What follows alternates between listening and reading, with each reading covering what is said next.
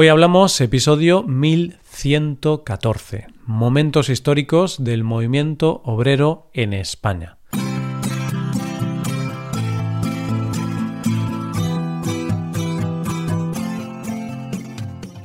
Bienvenido a Hoy Hablamos, el podcast para aprender español cada día. Publicamos nuestro podcast de lunes a viernes.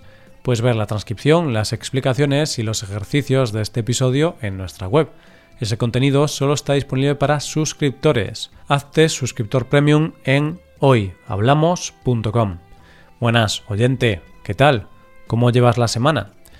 Es curioso cómo hay cosas que se van impregnando poco a poco en la piel y en el ADN de la gente cosas que puede que empezaran en otro lugar y en otro momento, pero que de repente han evolucionado de tal manera que se convierten en algo universal y atemporal.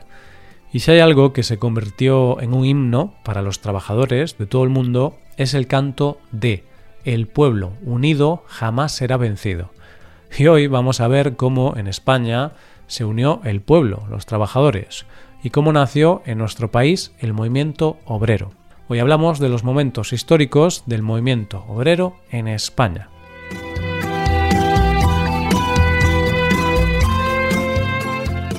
En episodios anteriores hemos visto qué es el movimiento obrero, cómo surgió este movimiento y sobre todo hemos sido conscientes de su importancia a partir de grandes derechos que consiguieron con su lucha y que nosotros disfrutamos hoy día.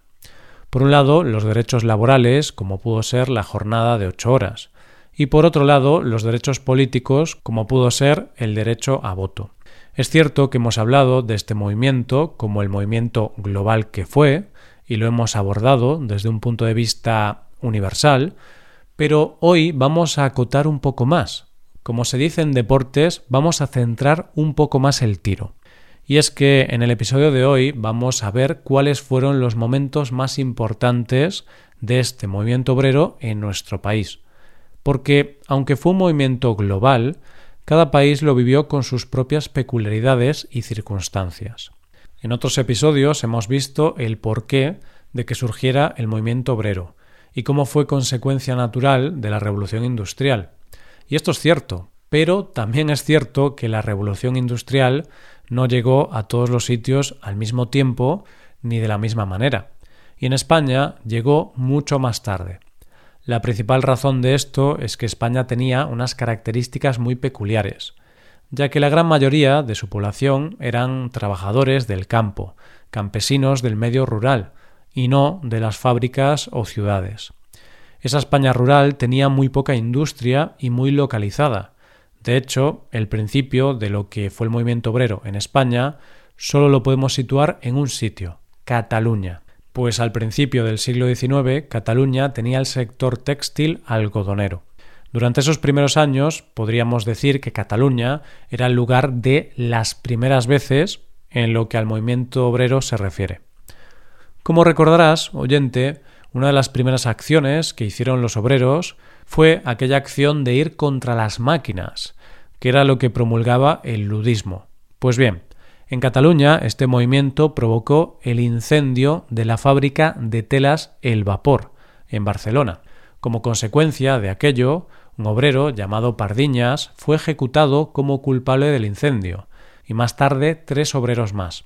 Aquello les hizo ver a los obreros que necesitaban unirse, que la unión hace la fuerza, es decir, que sólo había una forma de luchar contra la patronal y de hacerse fuertes, uniéndose y luchando juntos.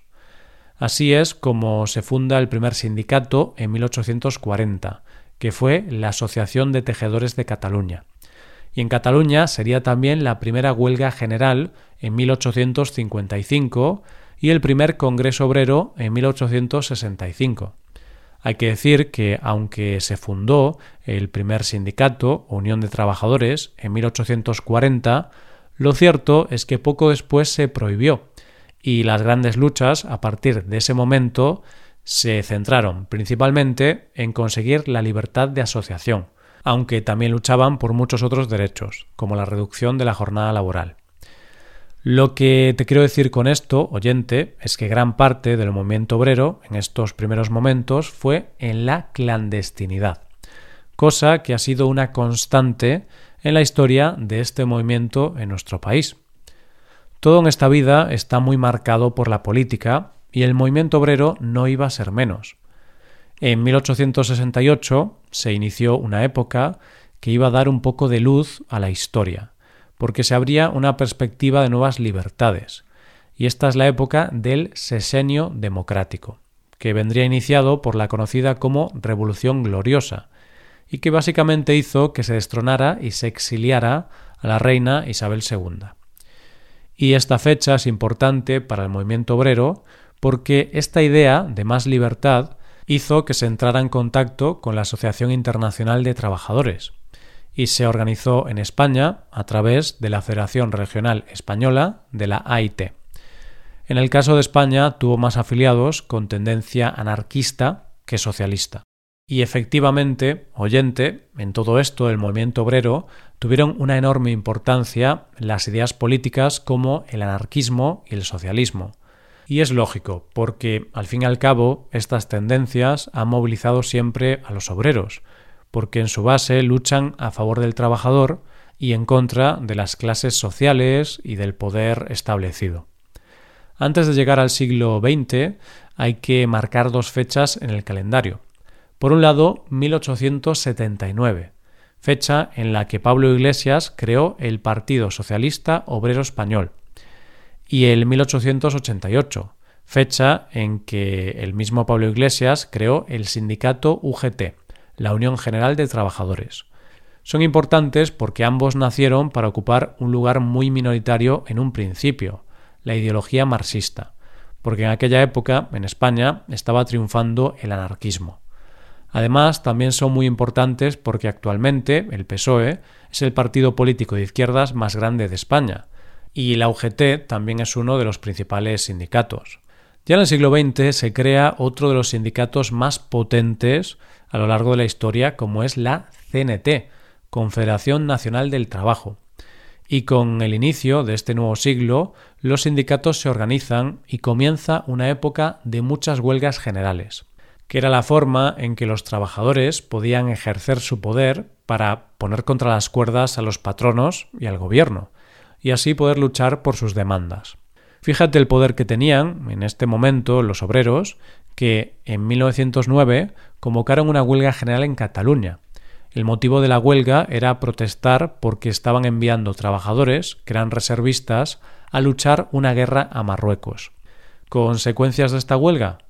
La famosa Semana Trágica de Cataluña, que derivó en otras cosas como la quema de iglesias, represión contra los trabajadores y manifestantes e importantes consecuencias políticas y sociales.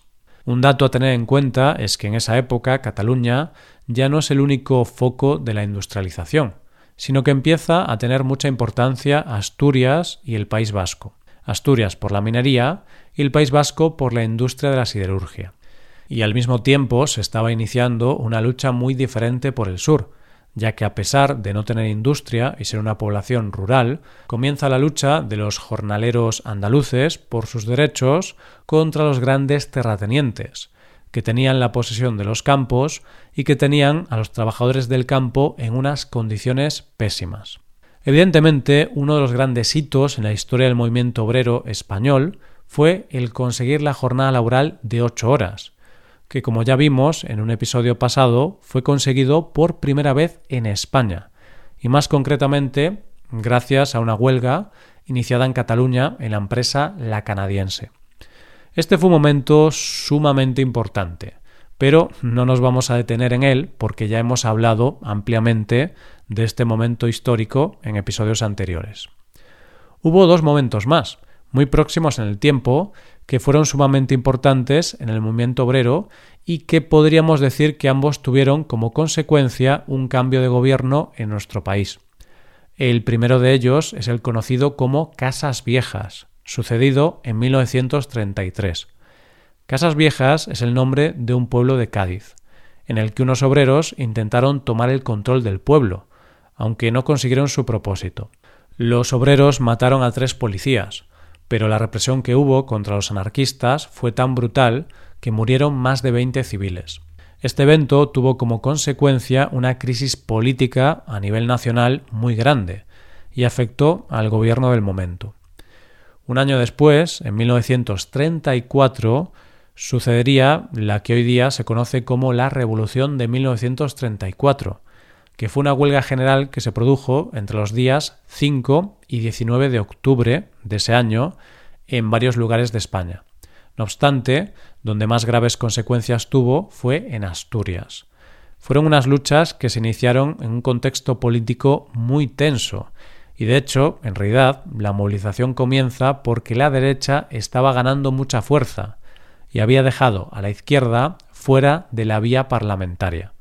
Los obreros lucharon y fueron cayendo en la mayoría de los sitios, pero en Asturias se hicieron fuertes y resistieron y esa resistencia hizo tan dura la represión que hubo contra ellos que para hacerte una idea la ciudad de Oviedo quedó prácticamente destruida. La represión y las batallas entre policía y obreros fueron tan duras en toda España que se calcula que hubo entre mil y dos mil muertos y un total de quince mil y treinta mil personas detenidas y llevadas a juicio. Esto se considera por muchos expertos una de las claves para el inicio de la Guerra Civil Española, que, como sabes, comenzaría dos años más tarde, en 1936.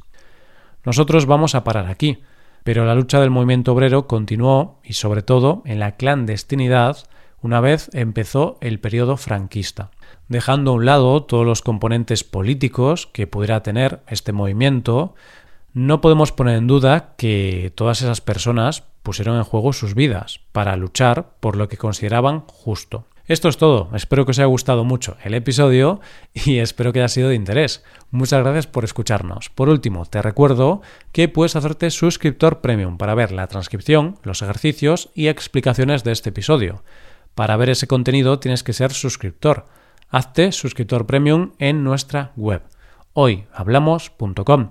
Nos vemos mañana con un nuevo episodio. Muchas gracias por todo. Pasa un buen día. Hasta mañana.